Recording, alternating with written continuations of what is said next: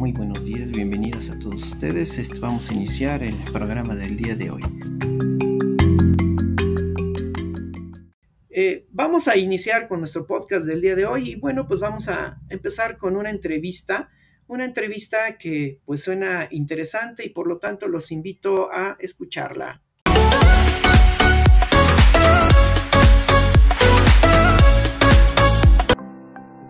Hola Radio Escuchas, mi nombre es Alondro Porto, un gusto que me acompañen el día de hoy. Bienvenidos una vez más a su estación favorita, Danalo 20.2 FM, siempre más cerca de ti. Hoy tenemos el honor de entrevistar al especialista en educación, la doctora Danet Ramírez, con el tema Impacto de la educación online en estudiantes universitarios en tiempos de pandemia. Doctora Danet, bienvenida. Muchas gracias por aceptar mi invitación. Sé que nos dará extensos conocimientos acerca del tema y por supuesto mayores panoramas en cada uno de los radioescuchas.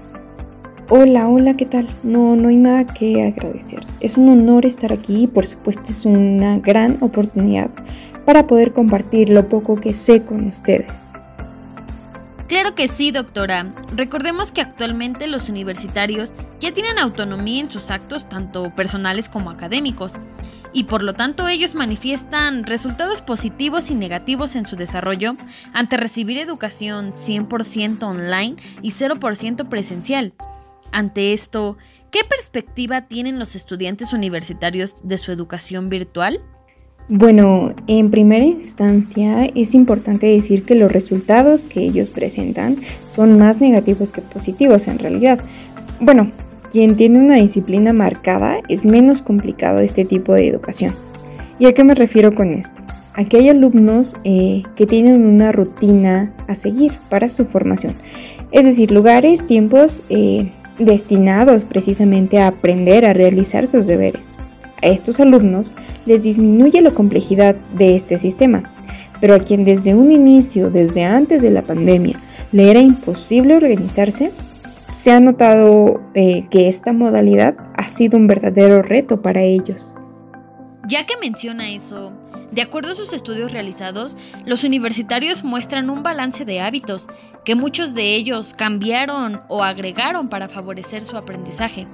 Entre los más destacables ¿Cuáles considera que les ha dado beneficios positivos? Pues como ya lo mencionaba, ah, el principal hábito es la organización de espacio, sentido y tiempo. La tarea de designar un horario y espacio para cada cosa, materia, etc. es la clave para obtener buenos resultados en su desempeño académico, tanto cualitativo como cuantitativo. Así que sí, la clave pues es la organización. Pero, ¿qué pasa con aquellos alumnos que tienen el tiempo saturado con trabajo, familia y estudio a la vez? Mira, pasa algo muy curioso con ellos, porque de entrada tienen dos opciones. Dar más que el 100, el 200, hasta el 1000% si tú quieres. O excusarse detrás de la predisposición del no puedo, no tengo tiempo, apenas si me acuerdo de comer. Tengo la fortuna de conocer a estos dos tipos de alumnos y son solo pocos los que entienden esta parte de dar un poquito más, porque saben que de ellos mismos depende su futuro, su éxito. Efectivamente, doctora. En efecto, sabemos que también depende mucho de las estrategias y ambientes que usen los docentes en su enseñanza para motivar a los alumnos a tener un aprendizaje activo, reflexivo y sobre todo significativo. Pero en gran medida la disposición del alumno es parte fundamental del proceso. De este modo, ¿considera que ha sido eficaz el proceso de enseñanza-aprendizaje virtual? Cuando se tienen a los dos actores del proceso de enseñanza-aprendizaje canalizados hacia un mismo fin, las estrategias serán lo suficientemente eficaces, por tanto, pues el aprendizaje significativo viene incluido.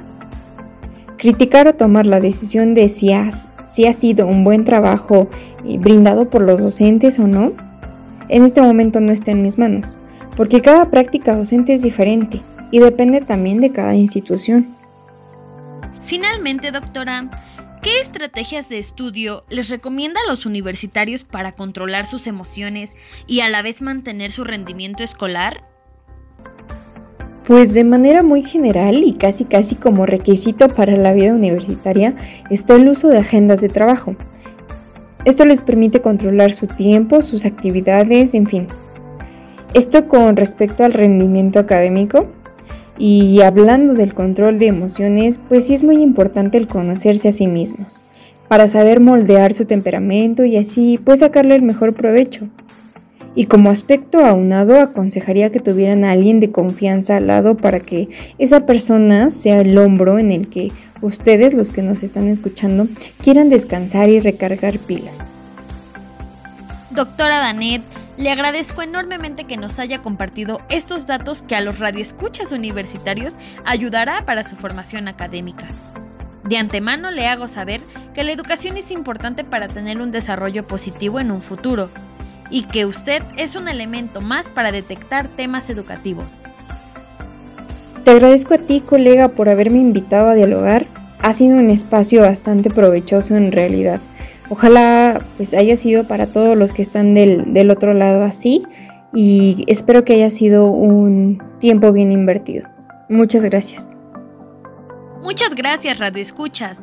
Nos vemos la próxima semana con temas educativos de interés. Recuerda tu estación favorita. Danalo 20.2 FM, siempre más cerca de ti. Hasta la próxima.